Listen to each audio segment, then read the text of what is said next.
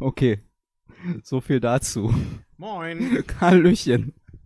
Wir, wir fühlten uns heute so äh, autonom antifaschistisch. Herausgefordert, sagt man. Fühlten, äh, eigentlich fühle ich mich von dem nicht herausgefordert. Ja, okay. Äh, höchstens intellektuell beleidigt, aber Okay, worum geht's? Wir müssen jetzt konkret werden. naja, hau, Ja, also Mach es geht um Folgendes. Ähm, wir sind mal wieder namentlich erwähnt worden und Gegenstand des gerechten Zorns von Gunnar Schopelius aus der Bingo BZ. Ähm, das erste Mal, dass der mich namentlich erwähnt und äh, versucht hat niederzumachen, war vor vielen, vielen Jahren, als ich noch Mitglied im Landesvorstand war und mich äh, darum gekümmert habe, dass die Bundeswehr raus aus den Schulen kommt. Ähm, damals hat er dann schon mir irgendwie Dinge vorgeworfen und so weiter.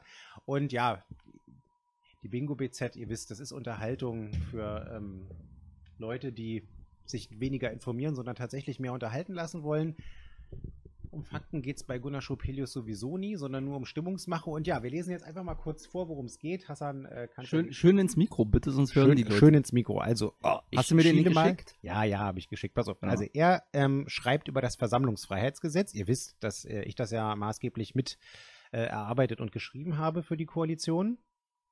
Und offensichtlich hat er sich die Plenardebatte von vor äh, äh, zwei Wochen angeguckt und ist da irgendwie morgens wahrscheinlich äh, aus dem Kaffeebecher, ist ihm der Kaffeebecher aus der Hand geflogen. Er schreibt folgendes. An keiner Stelle des Gesetzentwurfs werden linksradikale Aufmärsche erwähnt, obwohl sie ebenfalls den öffentlichen Frieden stören und zum Hass aufstacheln. Die Verfasser des Gesetzes blenden die linke Straßengewalt ganz offensichtlich aus und setzen sie deshalb nicht mit auf den Index.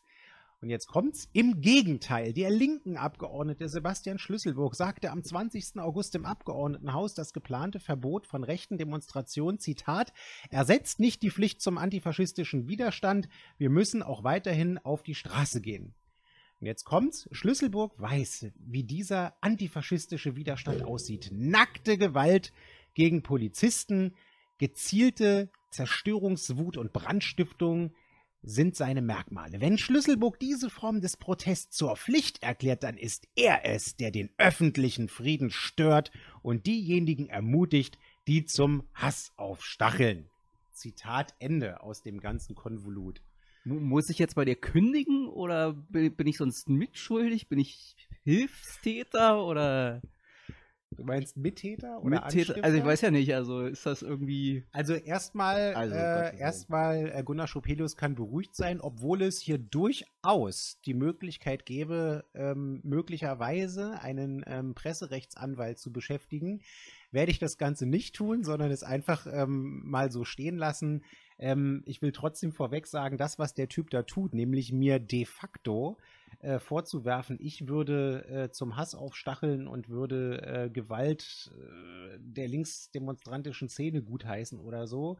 Das ist schon ganz schön harter Tobak an der Stelle, aber ähm, wie gesagt, ich will den Mann hier nicht noch extra aufwerten. Ähm, wir haben Meinungsfreiheit in diesem Land und auch Pressefreiheit ist ein hohes Gut.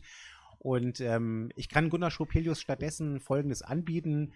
Äh, wenn er sich die Zeit nimmt, bin ich gerne bereit, ihm mal ein vernünftiges Seminar über Artikel 8 Grundgesetz, die Versammlungsfreiheit zu geben, weil offensichtlich hat der Mann nichts davon begriffen. Ja, vor, Ähm, naja, vor allen Dingen, also. Ja, jeder hat das Recht auf ne- seine eigene Meinung, aber nicht das Recht auf seine eigenen Fakten, um mal das, äh, Ja. diesen, diesen notwendigen Sinnspruch hier zu zitieren. Und Ja. Gunnar Schopelius gehört leider zu denen, die dieses nicht vorhandene Recht auf eigene Fakten äh, sehr ausführlich in Anspruch nimmt. Also ich, ich kenne eigentlich kaum, also mir fällt jetzt aus dem Stegreif kaum eine, sagen wir mal, nach rechts außen anschlussfähige Verschwörungs- oder Blödsinnstheorie zur Landes-, Bundes- oder sonstigen Politik ein, bei der Gunnar Schapilius nicht versucht hätte, sie als legitimen äh, Teil des äh, demokratischen Meinungsspektrums zu verkaufen, so abstrus und dumm sie auch sein möge. Ja, Also wahrscheinlich ist das auch die Notwendigkeit, wenn er permanent, also er ist ja im Prinzip sowas wie der Gernot Hassknecht ohne lustig und nicht so klug. Tag und Woche für Woche machen musst, dass äh, Ja. irgendwann ist dann halt, gehen dir halt die relevanten und realen Themen auch Ja. aus. Wahrscheinlich. Aber kommen wir doch trotzdem mal, weil wir wollen ja, wir sind ja die Guten und äh, wir haben immer Hoffnung äh, und vor allen Dingen Hoffnung in das Gute im Menschen und daran, dass es ähm, überzeugende Argumente gibt und wir helfen auch immer gern Leuten als Linke, ja. Und deswegen wollen wir auch Gunnar Schopelius an der Stelle helfen und kommen mal zu seinem zentralen ähm, Argument. Ähm, er sagt, an keiner Stelle des Gesetzentwurfs werden linksradikale Aufmärsche erwähnt, obwohl sie ja ebenfalls den öffentlichen Frieden stören und zum Hass aufstacheln. Wir lassen jetzt mal dahingestellt, ob jeder linksradikale Aufmarsch per se gleich gewalttätig ist und so weiter und zum Hass aufstachelt. Das stelle ich schon mal krass in Frage, weil ähm, ich weiß nicht, Gunnar Schopelius, ob du Latein hattest. Ich hatte Latein und ich weiß, das Wort radikal kommt von lateinisch radix, die Wurzel, und heißt erst einmal nichts weiter als an die Wurzel, zum Beispiel von Problemen oder Sachverhalten zu gehen. Das heißt noch nicht per se, dass es gewalttätig ist. Aber ähm, gut, wahrscheinlich ähm, ja, bist du irgendwo zur Schule gegangen, wo du ja entweder kein Latein hattest als guter, anständiger Konservativer oder wo dein Lateinlehrer schlecht war. Oder vielleicht hast du ja damals auch gekifft. Ich glaube, Gunnar Schopelius war ja auch mal für die Grünen Moment, äh, jetzt bewegst du dich in den Teil äh, des, Kandidat des für die- möglicher Justiziablen. Kandidat für die Bezirksverordnetenversammlung. Ähm, und äh, wieso, wenn er da, ach naja, gut, die Eigenbedarfsgrenzen waren damals wahrscheinlich andere. Gut, aber wir kommen ins Quatschen. Also äh, Mhm. egal, äh, la- la- lassen wir es mal dahingestellt. Ähm, es geht jetzt um Folgendes. Ähm, ich erkläre Gunnar Schopelius jetzt mal ähm, den, den ersten wichtigen Grundsatz. Der erste wichtige Grundsatz bei Gesetzen ist das folgende. Gesetze regeln zunächst einmal abstrakt generell, was erlaubt oder nicht erlaubt ist. Abstrakt generell heißt für eine Vielzahl von Fälle. Uh. Eigentlich sogar für alle Fälle im Prinzip. Generell halt. Ja, abstrakt generell. So. Ähm, das heißt, in Gesetzen guckt man erstmal, wie kann ich dann auch abstrakt generelle Formulierungen finden, ohne, es gibt immer Ausnahmen, ohne ganz konkret äh, einzelne Sachverhalte äh, genau zu beschreiben. Warum? Weil wir in einem legalistischen Rechtssystem leben, das aufgrund von äh, Gesetzen funktioniert abstrakt generellen Gesetzen und weil diese Gesetze ja für eine Vielzahl von Fällen gleichermaßen anwendbar sein sollen, ohne dass man den konkreten Einzelfall schon vorhersehen kann. Okay, erster Grundsatz. Und jetzt zweiter Grundsatz. Wir werfen mal einen Blick in Artikel, äh, in Paragraph 14 ähm, des Versammlungsfreiheitsgesetzentwurfs, der im Abgeordnetenhaus gerade beraten wird und ähm, werfen mal ähm, einen Blick in den Absatz 1. Da steht drin, die zuständige Behörde kann die Durchführung einer Versammlung, kann die Durchführung einer Versammlung unter freiem Himmel beschränken oder verbieten und die Versammlung nach deren Beginn auflösen, wenn nach den zur Zeit des Erlasses der Maßnahme erkennbaren Umständen die öffentliche Sicherheit bei Durchführung der Versammlung unmittelbar gefährdet ist. Das ist das eine. Verwaltung, Verwaltung oder Behörde kann also einschreiten und auch da Ultima Ratio-mäßig muss im, immer erst die milderen Mittel in Anschlag erdacht werden. So. Und jetzt kommt das, wo Gunnar Schopelius ausrastet und es nicht versteht. Der Absatz 2 sagt, eine Versammlung kann insbesondere verboten beschränkt oder nach deren Beginn aufgelöst werden, wenn. Und jetzt kommt eine Nummer 1 mit AB, eine Nummer 2 und eine Nummer 3. Und im Prinzip auch noch eine Nummer 4, die ist nur etwas anders formuliert. Und jetzt zum nächsten Punkt. Insbesondere, wenn dieses Wort in Gesetzestexten auftaucht, dann greift der Gesetzgeber zu sogenannten Regelbeispielen. Er nennt also Beispiele. Das heißt nicht, dass das, was er dort nennt, die einzige Möglichkeit ist, die der Gesetzgeber sieht, bei denen dann zum Beispiel irgendwie eingeschritten werden muss oder was beschränkt werden muss, sondern er nennt Punkte, die ihm in besonderem Maße wichtig sind. Und jetzt neue Informationen. Möglicherweise hat der Grund, ist der Grund dafür, warum einem Gesetzgeber, einem einfachen Gesetzgeber, eine Sache besonders wichtig ist, wenn er, Trommelwirbel, aus der Verfassung heraus einen Auftrag dazu erhält. Und wenn Gunnar Schopelius jetzt noch in Artikel 30 der Verfassung von Berlin gucken würde, dann würde er sehen, dass es dort eine Regelung gibt, die uns aufträgt, dass in Berlin Dinge oder Maßnahmen, die geeignet sind, den, das friedliche Zusammenleben der Völker zu stören, sogar unter Strafe zu stellen sind. Ho, ho. Das machen viele Landesverfassungen, die in den 90er Jahren entstanden sind, wie zum Beispiel die Berliner Landesverfassung auch. Und das ist, wenn Sie so, wenn ihr so wollt, ähm, ein Stück weit ein antifaschistischer Gestus, den diese Verfassungen haben. Du hast das böse Wort gesagt. Friedliches, ja, das böse Wort, das A-Wort. Das friedliche Zusammenleben von der Völker wird halt nicht nur, aber auch äh, von, äh, von Leuten gestört, die zum Beispiel, mh, sagen wir mal, mh, den Nationalsozialismus glorifizieren oder gutheißen. Oder die zum Beispiel rassistisch sind. Hm, liegt ja in der Natur der Sache, dass Rassismus dazu führt, dass der Frieden und das friedliche Zusammenleben der Völker in einer Stadt gestört wird. Hm. Ähm, und komischerweise haben wir genau diese Dinge aufgeschrieben. Wir haben gesagt, eine Versammlung kann ver insbesondere, also als Regelbeispiel, verboten werden, wenn äh, sie nationalistisch ist, wenn sie rassistisch ist, wenn sie äh, religiöse Gruppen ähm, diskriminieren, wenn sie äh, Teile der Bevölkerung zum Hass aufstacheln ähm, oder wenn sie zu Gewalt und äh, Willkürmaßnahmen auffordern. Da steht nicht drin zum Hass von links aufstacheln oder zum Hass von rechts aufstacheln. Nee, nee, nee, Moment. Da steht drin zum Hass aufstacheln. Das Problem ist, alles, was du da gerade abstrakt generell ja. vorgeschrieben hast, äh, vorgelesen hast, das habe ich noch nicht von Antifas erlebt. Das, das habe ich auch noch von Linken noch nicht erlebt. Bist du ja ganz konkret, ja. Nee, ich meine, aber das, das ist vielleicht sozusagen Gunnars Problem, weil, weil Gunnar in sein, also vielleicht schlägt ja ganz tief in ihm, hat er sozusagen ganz tief in sich drin so noch so, so ein Rest dessen, was ihn irgendwann mal zu den Grünen getrieben hat. Ich will jetzt nicht sagen Anstand, aber sozusagen äh, so, so, so, so ein Gefühl für Decency, das ihm sagt, ja, Linke gehen wir vielleicht manchmal auf den Docht, aber zum Hass anstacheln tun sie nicht. Sie stören in dem Sinne auch nicht in der Regel das Zusammenleben der Völker. Das sind so alles Sachen, wenn man die vorliest, dann kommt man irgendwie immer im rechten Spektrum der, des, der politischen Ideologien raus. Und das ist es vielleicht, was ihm, was ihm quer sitzt. Das hat aber nichts mit dem Gesetz zu tun, sondern das hat was nee, damit nee, das zu ist tun, Problem. dass diese Gruppen bei ihren Demonstrationen entweder gerade so am Rand dessen, was verboten ist, vorbeischrammen oder halt eben oft auch ähm, darüber gehen. Und ähm, das ist genau der Punkt. Und ähm, ansonsten soll er sich mal nicht so aufregen. Wir haben nämlich auch noch eine Regelung, die wird übrigens auch, ja, nicht ganz zu Unrecht ähm, äh, von linker Seite durchaus kritisch an uns herangetragen. Wir haben auch eine Regelung drin, die heißt da, Gleiches gilt, also die Möglichkeit, äh, äh, zu Auflagen, Beschränkungen oder sogar Verboten. Gleiches gilt, wenn die Versammlung aufgrund der konkreten Art und Weise ihrer Durchführung geeignet oder dazu bestimmt ist, Gewaltbereitschaft zu vermitteln.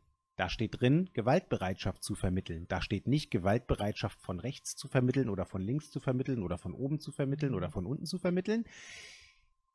Insofern ähm, und das ist auch übrigens Überraschung gar nichts Neues, weil Artikel 8 Grundgesetz und auch der, äh, das Landesgrundrecht auf Versammlungsfreiheit ähm, schützt die Versammlungsfreiheit privilegiert, wenn und soweit sie friedlich sind. Ähm, also das heißt, da ist der einfache Gesetzgeber, nämlich wir jetzt auch ähm, auf der Spur, die das Grundgesetz vorsieht, nämlich indem ähm, friedliche Versammlungen geschützt werden und auch ähm, ermöglicht werden und auch unterstützt werden bei ihrer Planung, auch von staatlicher Seite aus. Ähm, und Versammlungen, die aber eben unfriedlich sind, äh, vom Schutz nicht mehr umfasst sind. Und ähm, dann können wir uns jetzt noch mal so ein bisschen drüber streiten, was jetzt irgendwie bedeutet, geeignet oder dazu bestimmt ist, Gewaltbereitschaft zu vermitteln. Ja, das ist ein bisschen äh, sozusagen ist ein kleines bisschen unbestimmt. Ähm, in der Rechtsprechung allerdings ähm, durchaus bekannt, die Formulierung.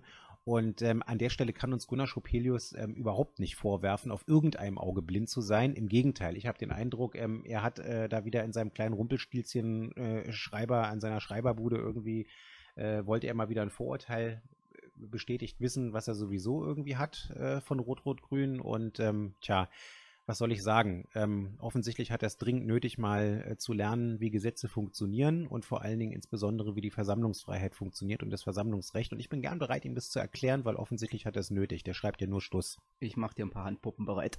Äh, okay, aber ich glaube, das ist, das waren jetzt 15 Minuten ja. mehr Aufmerksamkeit, als Gunnar Schopelius bei den meisten Menschen in dieser Stadt möglicherweise am Tag bekommt. Außer denen, die es beruflich oder keine Ahnung, Zum privat Ab müssen. Äh, lass uns jetzt mal zu den relevanten und wichtigen politischen ja. Themen in dieser Stadt kommen. Und da ihr ja wieder da, ach nee, nicht wieder. Äh, Lass uns mal zum Plenum kommen. Ja, Lass uns mal zum Plenum kommen zum Plenum. Weil auch letzte Woche gab es diesmal nicht aus technischen Gründen Ja. keinen äh, Zwischenruf, sondern aus äh, pandemischen Gründen. Ja, genau. Der, der Grund war nämlich folgender. Ihr habt es ja in der Presse wahrscheinlich auch gelesen.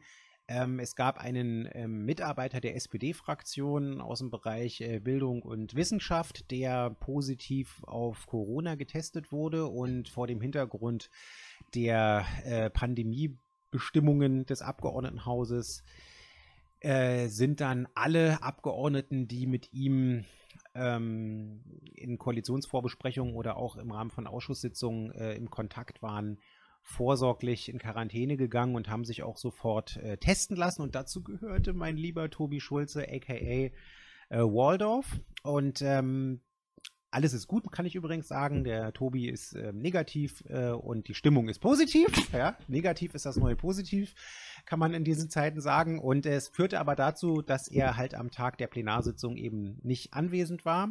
Und deswegen konnten wir zusammen Waldorf und Stettler nicht machen. Und ähm, alleine wollte ich das dann auch nicht machen. Ich hatte das überlegt. Äh, ein, zwei Mal habe ich es ja auch schon gemacht. Aber Tobi, ohne dich ist alles scheiße. Also, insofern ähm, wiederholen wir heute das Besprechen der Plenarsitzung und äh, werden dann äh, bei der nächsten äh, Plenarsitzung auf jeden Fall wieder Waldorf und Stettler in, im gewohnten, in der gewohnten Qualität äh, oder fast in der gewohnten Ich Qualität bringen, sagen, weil Hassan also- kann ja immer noch nicht ins Abgeordnetenhaus und deswegen müssen wir da immer noch irgendwie selber rumfummeln und haben das alles nicht ganz so professionell wie sonst. Props gehen raus an äh, den Büroleiter. So, ähm, zur aktuellen Stunde. Wir hatten tatsächlich eine sehr, sehr ähm, wichtige und auch, wie ich finde, schöne aktuelle Stunde. Und zwar auf Antrag der Koalitionsfraktion zum Thema am Ende, ähm, zum Thema Berlins Kultur sicher durch die Krise bringen. Klaus Lederer hat als äh, Bürgermeister und Senator für Kultur das äh, für uns natürlich maßgeblich bestritten, diese ähm, Rederunde zusammen mit Anne Helm. Die hat Regina Kittler vertreten, weil die eben auch in Quarantäne war.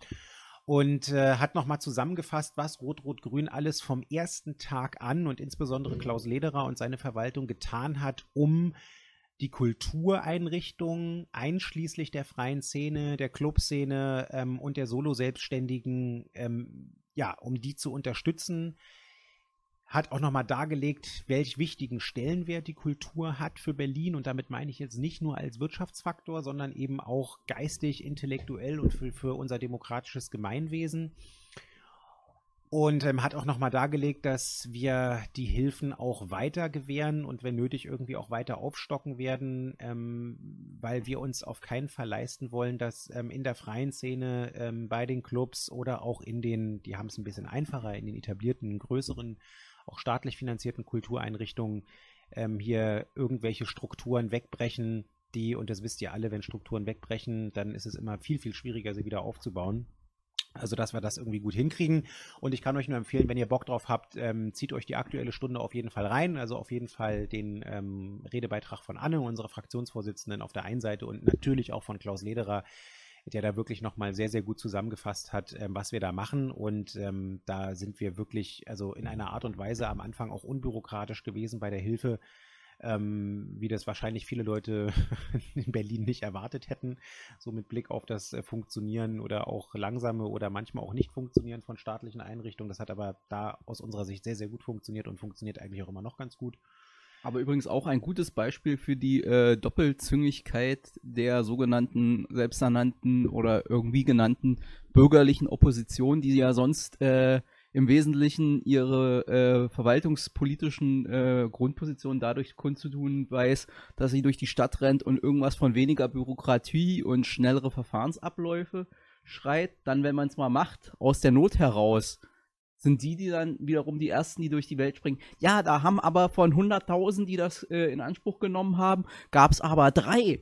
Die haben geschummelt und betrogen. Deswegen, der Senat gehört, ja, Frau Ja. Poppen muss zurücktreten und hast du nicht gesehen. Also da wird ja auch wieder deutlich, entweder überlegen sie sich nicht, was das, was sie sonst so den Tag über fordern, in der Konsequenz bedeutet, oder sie blabbern halt irgendwelches Zeug raus, je nachdem, wie gerade der Wind weht. Ja, und vor allen Dingen auch ohne sich zu informieren und mal über den Tellerrand hinauszuschauen. Also jetzt mal ehrlich, wir hatten in Nordrhein-Westfalen die Situation bei den Corona-Hilfen, also am Anfang, als die gestrickt wurden in den, in den ersten Wochen und dann ja in der Regel über die Landesinvestitionsbanken oder vergleichbare Strukturen ähm, dann operationalisiert mit Antragstellung dann irgendwie rausgegangen sind. Äh, da sind in anderen Bundesländern äh, krasse Sachen abgelaufen. Also Nordrhein-Westfalen habe ich als Beispiel genannt. Wisst ihr, was da passiert ist? Da haben Leute, kriminelle Leute mit erheblichem Maß krimineller Energie eine exakte Kopie der Website der äh, Landesförderbank oder wie die da heißt, ähm, aufgebaut, ähm, haben äh, auch eine URL dazu gehabt, die äh, seriös aussah, ähm, sodass Leute, also Selbstständige, Gewerbetreibende, alle, die da Hilfeberechtigung, also Anspruchsberechtigung hatten, sind, also sind viele darauf gegangen, ähm, haben dort in der Maske ihre Daten eingegeben, die exakt genauso aussah wie die Originalmaske. Ähm, nur, dass die Daten dann natürlich bei den kriminellen Leuten gelandet sind und die haben dann alle diese Daten benutzt, haben eine einzige ausgetauscht, überratet mal was? Natürlich, die, natürlich die Kontoverbindung ja. und haben dann äh, äh, bei der richtigen äh, Zentrale sozusagen mit diesen Daten dann die Hilfsgelder beantragt und dann äh, die entsprechenden Überweisungen erhalten das Geile an der Sache ist, den Strafverfolgungsbehörden ist das sofort aufgefallen und die sind auch sozusagen sofort dagegen vorgegangen, haben diese Seite gesperrt und so weiter und so weiter. Ähm, also da auch mal wieder ein vernünftiges Gelingensbeispiel dafür, dass äh, unsere ähm, Straf- und Ermittlungsbehörden dann irgendwie doch ganz gut auf Zack sind, in dem Fall in Nordrhein-Westfalen.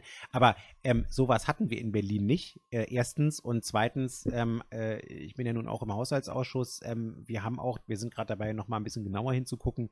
Ähm, es gibt inzwischen auch schon wieder Rückzahlungen an den Bund von Hilfsmitteln, die hier ausgezahlt wurden in Berlin, die entweder jetzt also wirklich ohne kriminelle Energie einfach ähm, beantragt wurden und ausgezahlt wurden, obwohl sie eigentlich doch nicht ähm, zugestanden haben. Das wird also auch laufend äh, von den entsprechenden Stellen irgendwie korrigiert und äh, die sollen mal alle klarkommen und äh, sich mal lieber ein bisschen besser informieren, bevor sie hier irgendwelche Scheißausparolen in die Welt setzen. Naja, ganz ehrlich, der, der ganze Zynismus und die Scheinheiligkeit, fand ich, kam ja am deutlichsten beim Redner der FDP zum Vorschein, der sich da echt nicht entblödete, sich da hinzustellen und sagte, also mit der Forderung, man müsse jetzt die Theater demnächst wieder schneller aufmachen, scheiß drauf, ob es einen Impfstoff gibt oder mhm. was die Virologen oder die Epidemiologen sagen. Und äh, mit der Begründung, Künstler leben vom Applaus. Ja. Da dachte ich mir auch, da dachte ich mir auch, ey, was ist denn bei dir verkehrt? Ja, klar, man natürlich, wie auch der Politiker, habe ich gehört, äh, lebt ein Künstler durchaus auch von öffentlicher Anerkennung. Völlig richtig, in normalen Zeiten. Wir brauchen aber, keine öffentliche. Aber auch, aber auch, aber auch der, naja, aber auch der Künstler kann sich sein Brot nicht mit Applaus kaufen. Übrigens auch ein Hinweis zur Frage der jetzt anstehenden Tarifverhandlungen im öffentlichen Dienst und was da so demnächst kommt. Auch die ganzen, denen, denen sozusagen mitten in der Pandemie mal so kräftig applaudiert worden ist. Davon können die sich keinen Urlaub leisten, davon können die sich kein Brot kaufen, davon können die sich kein Fahrrad leisten, also deswegen, das ist, ja, Applaus ist schön, aber ihr wollt doch, dass wir im Kapitalismus leben, liebe FDP. Im Kapitalismus ist Applaus keine Währung, zumindest keine gemeinhin gängige. Zumindest keine, die den Kühlschrank voll macht. Ja. So, ja, also ähm, das zur aktuellen Stunde und ähm, ja, einfach die Empfehlung, guckt euch nochmal, äh, wenn ihr Bock drauf habt, das an. Also gerade die Rede von Klaus, exzellent. Ähm, äh, ich fand auch die von Anne sehr gut. Ja, die von Anne Also ich weiß nicht, war das jetzt von ihr die oder hat sie die von Regina vorgelesen? Sowohl als auch der Einstieg war von ihr und ich glaube, dann hat sie auch ähm, äh, irgendwie die Zuarbeit von Regina übernommen. Wir sind ah. ja äh, arbeitsteilig unterwegs und ähm, helfen uns gegenseitig. Ja, nee, aber hat, hat sie gut gemacht und Klaus hat es auch gut gemacht, alles super. Kommen wir zum nächsten Punkt, der vielleicht von einem gewissen Interesse ist. Ähm, äh, da geht es jetzt ähm, um das Thema äh, Kleingartenentwicklungsplan. Das klingt jetzt ein bisschen technisch. Im Kern geht es um Folgendes. Wir haben in Berlin ähm, zurzeit äh, circa 72.000 Kleingartenparzellen. Und ähm, Rot-Rot-Grün hat sich auf den Weg gemacht, äh, diese Kleingartenparzellen aus ähm, ja, stadtentwicklungspolitischer und auch ökologischer äh, Perspektive zu ähm, dauerhaft zu schützen. Und äh, das wollen wir in einem ersten Schritt mit ähm, diesem ähm, Kleingartenentwicklungsplan machen.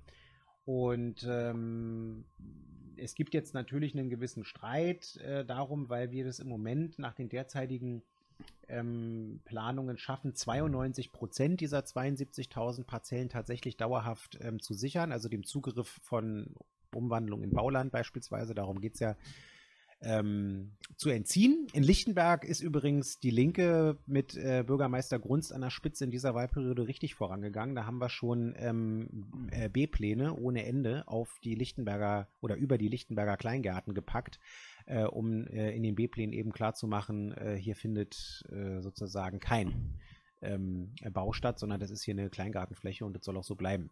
Ja, ähm, also insofern äh, ein wichtiges Thema und es gibt jetzt im Prinzip einen gewissen Streit darum, ähm, ob diese 92 Prozent ausreichen, weil es würde ja bedeuten, dass natürlich dann trotzdem ein paar Parzellen wegfallen, ähm, weil dann an der einen oder anderen Stelle doch für Gemeinwohlzwecke, also staatliche äh, Versorgungszwecke, Kitas, Schulen, gegebenenfalls auch Wohnungsbau ein bisschen was gebraucht werden könnte. Klar ist aber auch, dass wir dafür dann einen Ersatz schaffen wollen.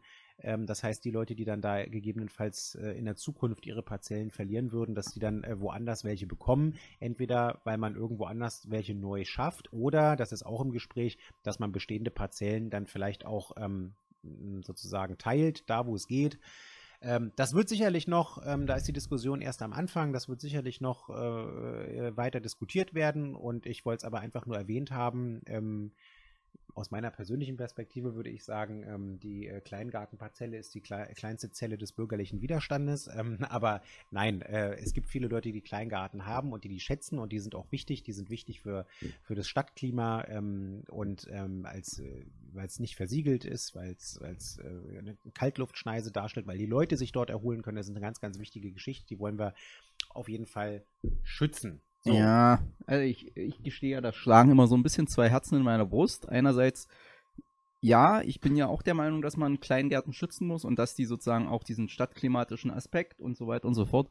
Ich bin aber der Meinung, oder habe ganz oft den, den Eindruck, dass so manche Kleingartensiedlungen sich oder Kleingartenvereine sich noch deutlich nach außen und vor allen Dingen ja. auch für die Stadt Berlin, wie sie heute ist und nicht wie sie vor 50 Jahren war, öffnen müsste. Das ist auch geplant. Ähm, ja, aber wie willst du das? Der, ja, hm, ja, naja, ja. es ist der, naja, ein, ein Punkt, der da drin steht ähm, und wo auch unsere ähm, Fachpolitiker, die dafür zuständig sind, auch äh, kämpfen, ist tatsächlich, dass äh, auch eine, was heißt Bedingung, aber das Ziel sein muss, dass sich die Kleingartenanlagen halt eben auch tatsächlich ähm, sei es irgendwie durch Wegung und ähnliche Geschichten noch einfach öffnen, dass auch mehr Berlinerinnen und Berliner, die jetzt nicht unbedingt eine Zelle da haben, irgendwie davon ähm, auch profitieren können.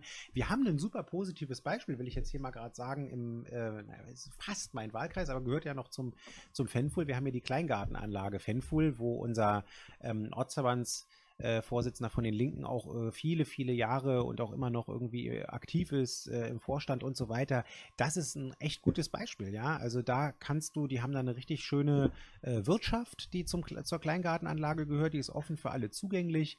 Ähm, die haben auch kein Problem, äh, wenn man da mal durchspaziert oder was. Ähm, da kann man auch Feste feiern. Ähm, das, man kann mit den Leuten quatschen. Also ähm, es geht. Es gibt auch positive Beispiele und wir müssen einfach gucken, dass dieser dieser Geist äh, da ein bisschen weiter voranschreitet. Ich fand ja immer deinen Kleingarten, den du mal hattest, total geil, weil das war wirklich so, es möge jeder nach seiner Fasson Glück. Also war halt auch kein Kleingartenverein, sondern er gehörte zum Mietobjekt, aber äh, das fand ich halt einfach geil, weil da konnte, da hat halt jeder seins gemacht und da rannte keiner rum und hat die Heckenhöhe ja, gemessen und stimmt. hat sozusagen mit, mit, mit dem Abakus da gestanden und berechnet, ob da jetzt genug Kohl und Kartoffeln im, im Garten waren. Also das fand ich schon ganz, also so stelle ich mir eher ja. Kleingarten vor, dass du sozusagen ein bisschen, also weil die Zeiten, wo du da sozusagen zur Selbstversorgung das gepflegt hast, die sind ja nur erkennbarerweise ja. vorbei. So sieht's aus.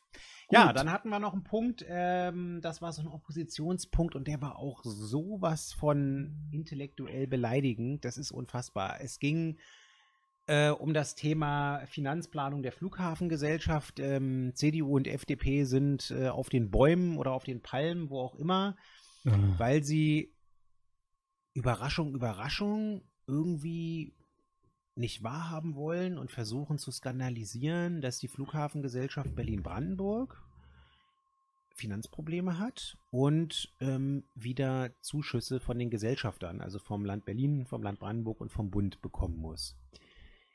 Und die versuchen daraus jetzt irgendwie so einen Intransparenzvorwurf zu stricken, nach dem Motto Rot-Rot-Grün würde hier sowas Vergleichbares wie eine Art Insolvenzverschleppung irgendwie betreiben, bla bla.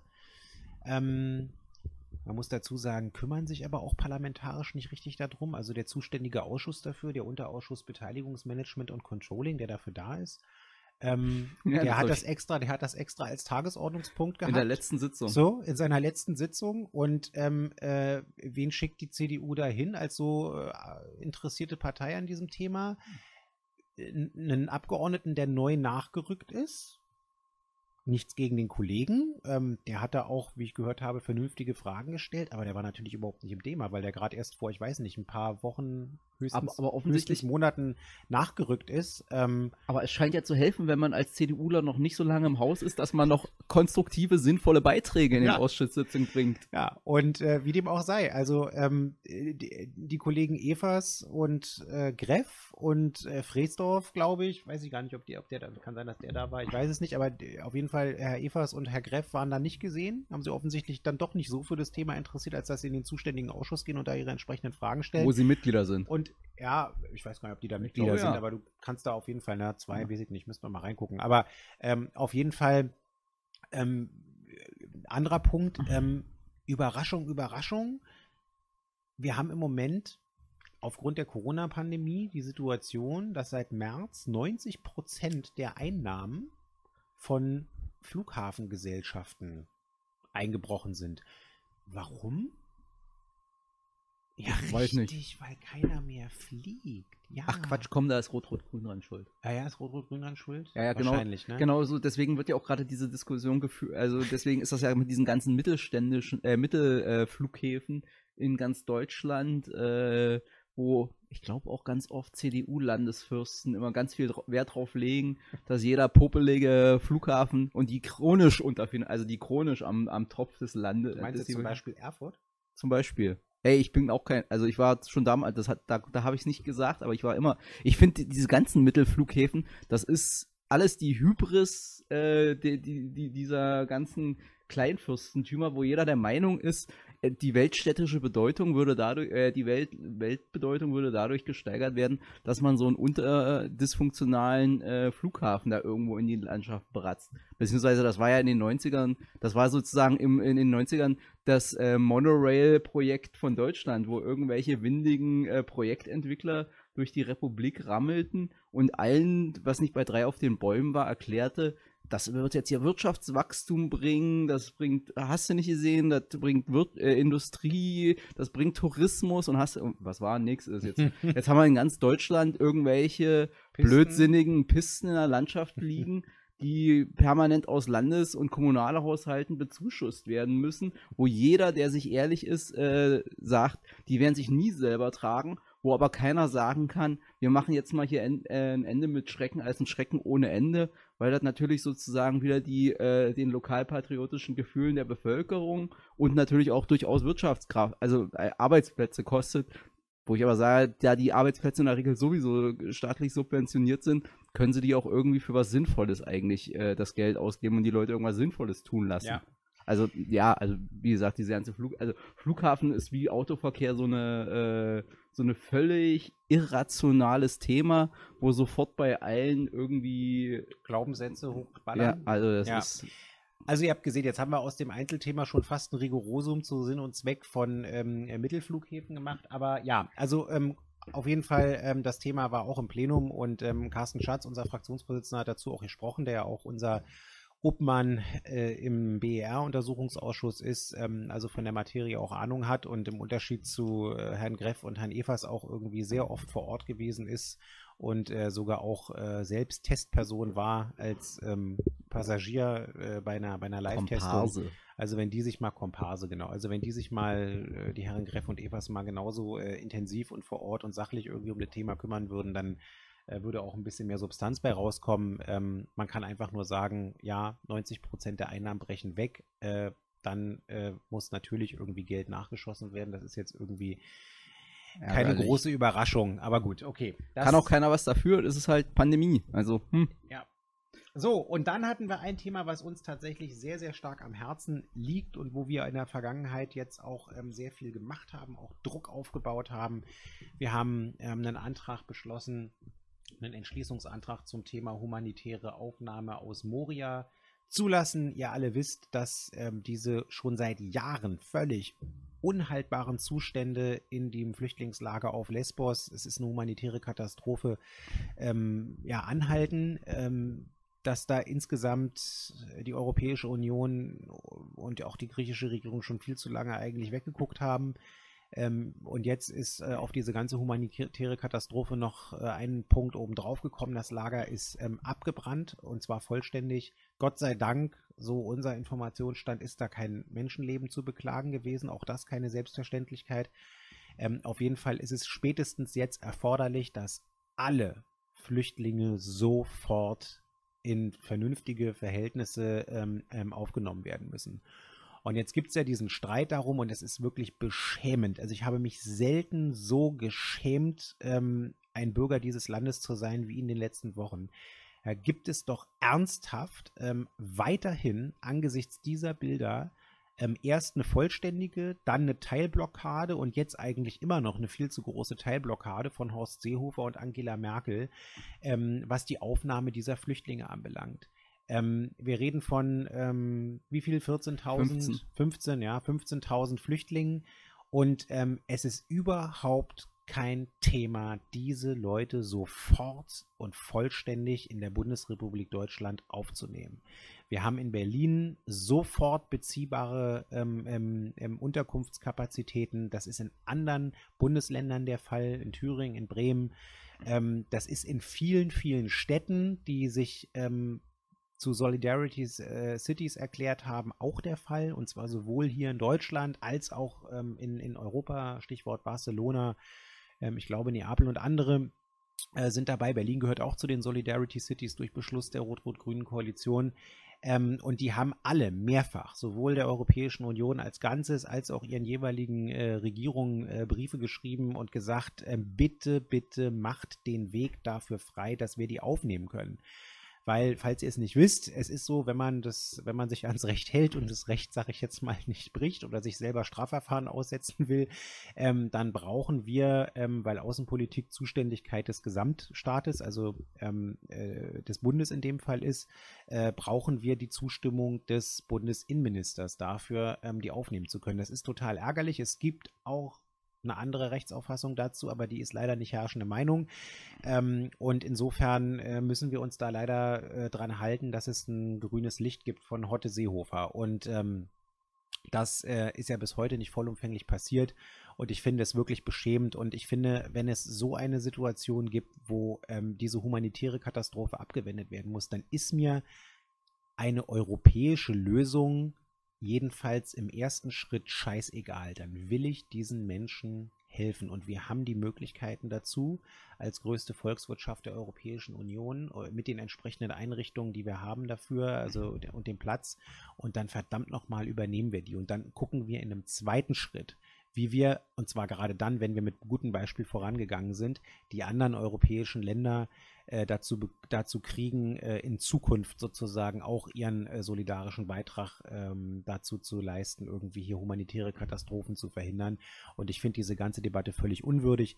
Wir hatten am Wochenende ja Gott sei Dank auch ähm, äh, von Pro Asyl und anderen ähm, äh, Seebrücke und so weiter äh, wieder ähm, Kundgebungen und Demonstrationen im ganzen Land, auch in Berlin, die auch nochmal richtig Druck gemacht haben. Ähm, äh, und ich hoffe, dass es jetzt wirklich fruchtet.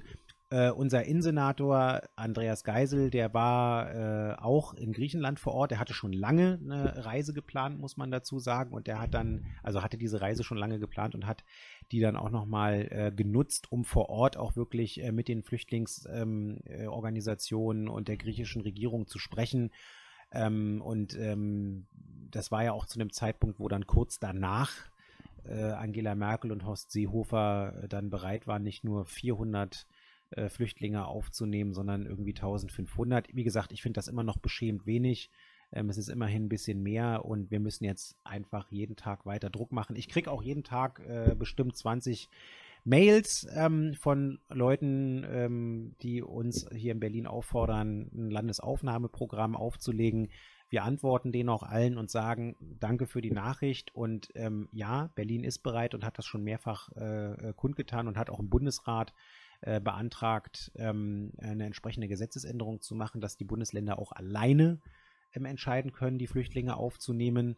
Ähm, wir hoffen, dass wir da irgendwie eine Mehrheit hinkriegen und äh, wir machen auf jeden Fall weiter. Insofern ähm, tun wir schon genau das, wozu ihr uns auffordert und ähm, äh, wir hoffentlich kriegen wir da noch weiter Bewegung rein. Aber schreibt ruhig mal heute Seehofer. Ja, schreibt mal Dann, heute dann, da, Seehofer. ihr, ihr müsst es auch nicht so freundlich formulieren. Ihr könnt es auch ein bisschen emotionaler und der Sache angemessen. Also, ja, also dem, ich glaube, dem, dem haben, dem hat in letzter Zeit nicht oft genug die Leute gesagt, was das. Also vergesst nicht, der Mensch ist noch Mitglied in einer Partei, die der, der, der, sein der ein soll. C im Namen für christlich steht. Ich weiß nicht, irgendwie. Ich, ich bin jetzt kein Christ. Ich habe auch als gelernter DDR-Bürger hatte ich auch keinen Religionsunterricht. Aber ich bilde mir ein, da war irgendwas von Bergpredigt und, und Mantelteilen und hast du nicht gesehen. Und ja, ich weiß, im Laufe, also nach den ersten 100 Jahren, als man dann sozusagen in die Machtzirkel des römischen Imperiums aufgestiegen ist, wurde aus der Sklavenreligion, also aus der Religion der Unterdrückten, dann zunehmend die Religion der Unterdrücker. Aber das ist ein anderes Thema. Und das wird ja auch gerne von, äh, von, den, von den Vertretern der christlichen Parteien eher sozusagen äh, dem Vergessen anheimgestellt. Aber ja, macht mal Druck da, wo der Druck hin muss, bei Hotte und denen, die sich da als christlich äh, politisch orientierte auch- Menschen wir, wir, schimpfen. können, wir können die auch beantworten und trotzdem weiterleiten an den Bundesinnenminister. Ja, ich glaube, das. Nein, macht's ja. mal selber, das kommt Ja. immer besser. Ja. ja, und dann letzter Punkt auf der Plenarsitzung, der hat auch wieder ein bisschen was mit Reclaim äh, Your City zu tun. Und zwar ähm, hatten wir auch noch einen Antrag aufm- auf der Tagesordnung von uns, von den Regierungsfraktionen, wo es äh, darum geht, wie gehen wir zukünftig mit Privatstraßen um. Ähm, es ist tatsächlich so, dass es viel mehr Privatstraßen gibt, als man eigentlich denkt. In Lichtenberg haben wir mal versucht, äh, systematisch herauszufinden, schon vor Jahren, wie viel Privatstraßen es eigentlich gibt. Der Hintergrund war nämlich der folgende. So, Ähm, wir haben von Bürgerinnen und Bürgern Post bekommen, die gesagt haben, ja, Leute, hier äh, funktioniert die Straßenbeleuchtung nicht und hier wird auch irgendwie nicht vernünftig Winterdienst gemacht. Könnt ihr irgendwie euch mal verdammt nochmal drum kümmern, weil äh, ihr seid ja zuständig fürs öffentliche Straßenland. Dann haben wir uns im Einzelfall die Sache angeguckt und haben dann irgendwie festgestellt, äh, sieht zwar aus wie eine öffentliche Straße mit Laternen und äh, sozusagen kannst du nicht unterscheiden von der Straße, äh, von der sie abzweigt, aber oh, ist tatsächlich eine Privatstraße, steht im Eigentum von der HOVOG oder einer Wohnungsbaugenossenschaft, dann ist es ja noch ein etwas besserer Fall, ähm, äh, oder im anderen Fall auch von irgendwelchen Na, wenn die nichts machen, ist es auch nicht besser. Ja, wenn die nichts machen, ist auch nicht besser, ist richtig. Aber so, und, ähm, und ich selber hatte auch die Situation schon ein paar Mal beim Wahlkampf, du hängst Wahlplakate auf und äh, denkst auch, äh, hier alles äh, öffentliche Laternen sehen genauso aus wie jede andere öffentliche Laterne auch. Und dann kriegst du irgendwie eine E-Mail von irgendeiner Wohnungsbaugenossenschaft, die dann sagt irgendwie, ja, ähm, nehmen Sie mal bitte Ihre Plakate da ab, weil ist hier eine Privatstraße. Konnte man auch nicht wissen. Ähm, das sind jetzt mal, und dann gibt es noch Beispiele, wo äh, die Medienfreiheit äh, betroffen wurde, die Pressefreiheit, wo nämlich ähm, sich Journalistinnen und Journalisten an uns gewandt haben, die am Potsdamer Platz Hm. ähm, in der Nähe des äh, Ritz-Carlton ähm, Filmaufnahmen für äh, Reportagen gemacht haben. Also da ging es um ähm, investigativen Journalismus, wenn ich mich nicht irre, irgendeins der, der Nachrichtenmagazine bei den öffentlich-rechtlichen. Und ähm, dann wurden die da von privaten Security-Leuten vom Platz gejagt, äh, weil gesagt wurde, sie dürfen ja keine Filmaufnahmen machen. Das ist hier das Privatgelände von der irgendwas Immobilienholding. Ähm, und äh, dann haben die auch gedacht, hey, kann doch gar nicht sein, sieht doch hier aus wie jede andere Straße auch und irgendwie bla. Und ähm, ja, haben sich schlau gemacht, haben festgestellt, oh, es ist eine Privatstraße und haben sich an uns gewandt. Erster Punkt kann ich sagen, also was das Thema wieder Versammlungsrecht, Demonstrationsrecht anbelangt, äh, leisten wir da unseren Beitrag zur, äh, zu Reclaim Your City, äh, weil wir da ja ähm, einen Paragraphen drin haben, der ähm, es erlaubt, Versammlungen und Demonstrationen auch auf vollständigen Privatgeländen abzuhalten, wenn sie frei zugänglich sind, also für den öffentlichen Verkehr äh, gewidmet sind. Ähm, das ist das eine. Und das zweite machen wir jetzt tatsächlich mit diesem ähm, Antrag, den wir im Geschäftsgang haben.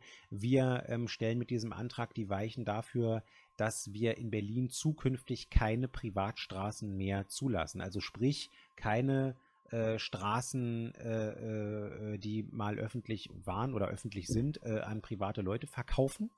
Ähm, oder äh, bei äh, neuen Wohngebieten, so habe ich es verstanden, dann auch ähm, die, die, die Straßen sozusagen öffentliche Straßen sind. Und dann gibt es noch eine ganze Reihe von anderen Anforderungen, die wir da beschließen wollen, so was Räumdienst, Winterdienst und so weiter anbelangt.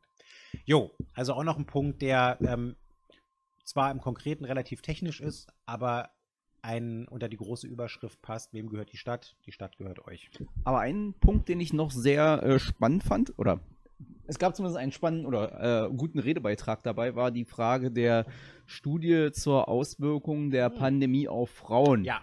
Weil, wenig überraschend, die äh, bürgerliche Opposition, also man hat es von außen nicht so mitgekriegt, aber es schien sozusagen sich rechts der äh, SPD abzuspielen. Jetzt will ich nicht die CDU zwangsläufig mit in Haft nehmen, aber Das war maßgeblich. bei aber wahrscheinlich war, Nazis. war es wieder mal äh, die Rechtsradikalen haben mal wieder bewiesen, dass sie trotz all ihrer Behauptung, äh, eine bürgerliche Partei zu sein, nicht mal über die rudimentäre Kinderstube verfügen. Die äh, schrien und krakelten da anscheinend wieder rum, was man zum Glück am Endgerät nicht mitverfolgen konnte. Aber was sozusagen, das kennen wir ja schon, dass gerade wenn Frauen reden, da, dass die alten Säcke, äh, die äh, Herren Parlamentarier auf der Seite da damit psychisch emotional in der Regel dramatisch überfordert sind und darauf reagieren wie so ein Kleinkind, nämlich mit Gezeter. Äh,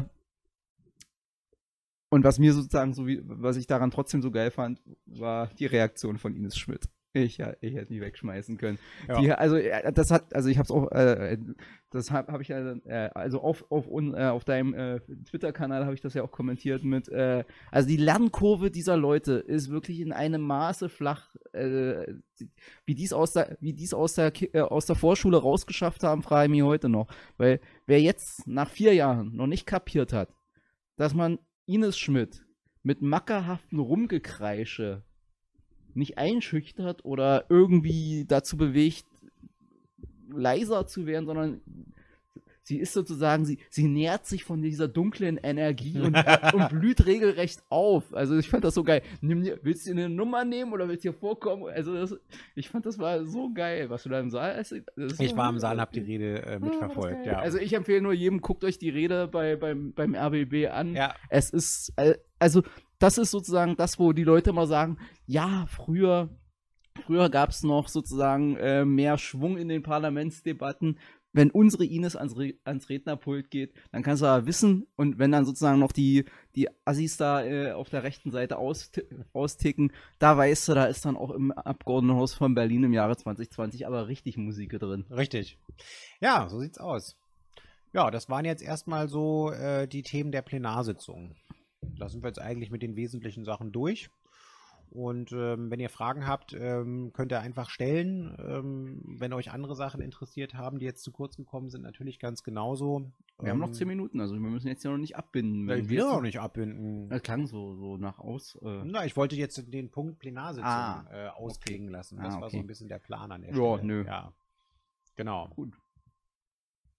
Was haben wir noch so an Themen? Haben wir noch Themen? Wir haben ganz viele Themen. Haben wir ganz viele Themen? Ja, da haben ganz viele Themen. Aber jetzt akut, was wir, wo wir hier drüber reden wollen. Mir fällt jetzt gerade nicht so richtig was ein. Eigentlich, wir haben gerade so, ein- so ein bisschen so ein, so ein Slump, ja. Das kannst du so nicht sagen. Ich könnte euch jetzt äh, irgendwie von äh, der ähm, 28-seitigen Tagesordnung äh, der nächsten Hauptausschusssitzung, die äh, am Mittwoch stattfindet, äh, was erzählen und äh, was erzählen zu den ähm, Haushaltsberatungen, die wir gerade haben, also zum zweiten Nachtragshaushalt. Ähm, aber da will ich gar nicht äh, im Moment so sehr ins Detail gehen, weil wir sind, wie gesagt, gerade noch in den Verhandlungen und ähm, haben noch nicht den Punkt so weit, dass wir sagen können, äh, das Ei ist gelegt, die Hände gackert. Aber ähm, im Kern ist es so, dass wir jetzt äh, die Steuerschätzung äh, nochmal hatten. Es ist jetzt nochmal eine vorgezogene Steuerschätzung gewesen. Äh, mir persönlich liegt die jetzt noch nicht äh, en Detail vor. Man kann im Groben sagen, dass ähm, die äh, im Vergleich zu der Steuerschätzung, die am Anfang der Corona-Pandemie gemacht wurde, das Tal, also der Einnahmeausfälle und der Steuerausfälle nicht ganz so tief ist, wie ursprünglich erwartet. Das ist die gute Nachricht. Die, wenn ihr so wollt, schlechte Nachricht daran ist aber, dass das Tal auch ein bisschen Breiter. ist. Also es ist nicht ganz so tief, aber ein bisschen länger. Ähm, das heißt, wir werden die Situation haben, wir haben ja schon 6 Milliarden Euro an ähm, Schulden aufgenommen, um die Auswirkungen der Corona-Pandemie äh, entsprechend abzufedern. Schuldenbremse ist ja auch ausgesetzt, ist klar. Ähm, und wir werden jetzt wahrscheinlich in einer Größenordnung von naja, äh, 600 Millionen Euro äh, in diesem Jahr nochmal äh, äh, weitere Schulden aufnehmen müssen, auch um einen Puffer zu haben, eine Reserve zu haben, falls es in bestimmten Bereichen, sei es öffentlicher Personennahverkehr oder äh, Messe oder andere Bereiche, äh, weiterhin Einnahmeausfälle gibt, die wir irgendwie kompensieren müssen. Ähm, und äh, ja, natürlich müssen wir ansonsten auch äh, sicherstellen, dass unsere Krankenhäuser äh, für den Fall, dass wir bei einer möglichen zweiten Welle dann doch wieder steigende, nicht nur Infektionszahlen, sondern auch Hospitalisierungszahlen haben, darauf gut vorbereitet sind. Und natürlich betrifft das auch noch alle möglichen anderen Bereiche. Aber ähm, wie gesagt, das Thema Haushalt machen wir dann nochmal, wenn wir wirklich das Endergebnis haben. Und im Moment sind wir tatsächlich dabei, uns die verschiedensten Berichte rankommen zu lassen für die verschiedensten Bereiche. Da äh, frisst der Abgeordnete hier gerade ohne Ende Akten und ohne Ende Berichte und löst Berichte aus ähm, bis zur Lesung des zweiten Nachtragshaushaltes und ähm, das wird, äh, das kann ich jetzt schon sehen, also die Lesung, die Schlusslesung im Hauptausschuss zum zweiten Nachtragshaushalt, äh, wenn wir sie dann haben, äh, müssen wir dann noch endgültig terminieren. Die wird wahrscheinlich sehr, sehr lange dauern. Ich, ich frage mich ja, ob sozusagen in manchen äh, Senatsverwaltungen irgendwo irgendein Sachbearbeiter gesessen hat und als er dann hörte, der Schlüsselburg ist jetzt im Hauptausschuss, so so ein Och nö rausgestoßen hat, weil du, du bist ja eh schon so ein fleißiger Anfragenschreiber. Und wenn du jetzt noch Berichtsaufträge auslösen kannst, dann da hat sich wahrscheinlich mancher gedacht, tut das jetzt zwingend Not? Ja. Was habe ich in meinem früheren Leben falsch gemacht? Aber der Vorteil bei den äh, Berichten des Hauptausschusses besteht darin, dass anders als bei den schriftlichen Anfragen, äh, da ist ja festgelegt in der Verfassung, die müssen nach drei, nach drei Wochen beantwortet sein. Ansonsten äh, verletzen die äh, die Verfassung. Äh, ist das bei den Berichtsanforderungen im Hauptausschuss ja ein bisschen entspannter, weil da äh, kann der Hauptausschuss ja, der beschließt ja die Berichtsanforderungen, andere Termine oder Daten setzen und das funktioniert dann auch mal so in der Sitzung so, so ein bisschen auf Zuruf, ähm, wann die Verwaltung irgendwie meint, äh, substanziell auskunftsfähig zu sein. Also insofern sollen die sich mal ein bisschen alle entspannen. Hm. Ja, nee, und ähm, ähm, eine Sache, die, äh, das habe ich aber, glaube ich, auch schon berichtet äh, beim letzten Mal. Ich habe jetzt, äh, Stichwort schriftliche Anfrage, jetzt auch nochmal eine äh, neben der mündlichen Anfrage im vorletzten Plenum jetzt auch eine schriftliche Anfrage eingestellt zu dem Thema ähm, Airbnb Vermieterdaten. Ähm, ihr wisst ja, dass die Hamburger Steuerfahndung stellvertretend und in Zusammenarbeit mit den anderen Bundes- und Landesbehörden äh, in einem langen internationalen Rechtsstreit die Herausgabe der Airbnb-Vermieterdaten für die Jahre 2012 bis 2014, glaube ich, erzwungen hat.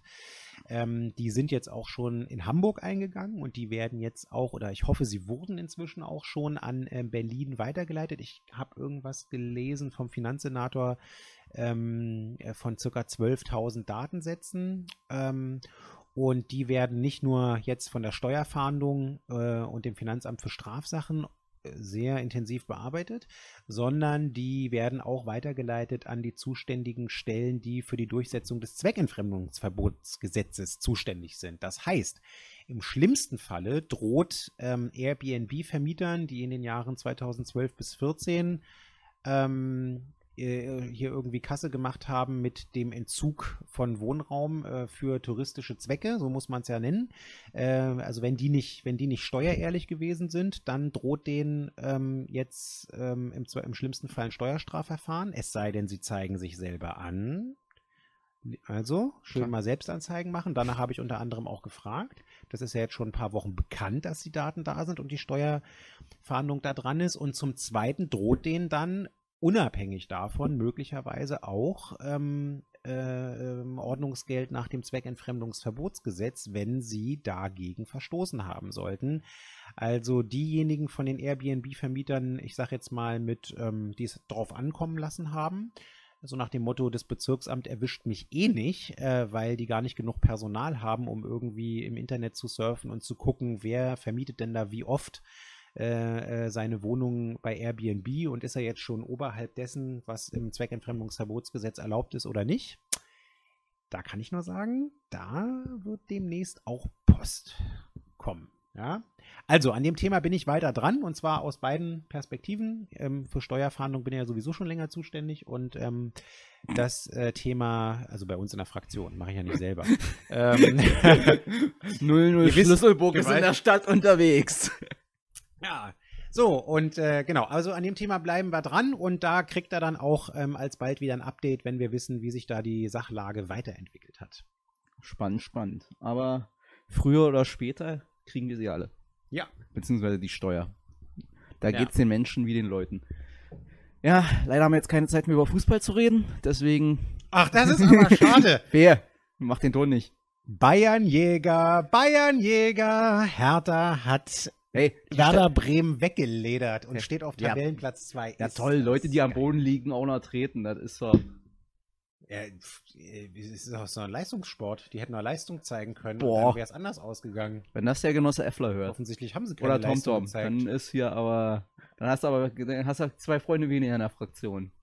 Ach, ich sehe sie ja morgen. Ich glaube, ich nehme äh, ich glaub, ich nehm die Soundfahne morgen mit ins Nein, mach das jetzt nicht an. Mach das Warum nicht. Ich, nicht? ich drehe dir den Ton ab. Ich schwör's dir.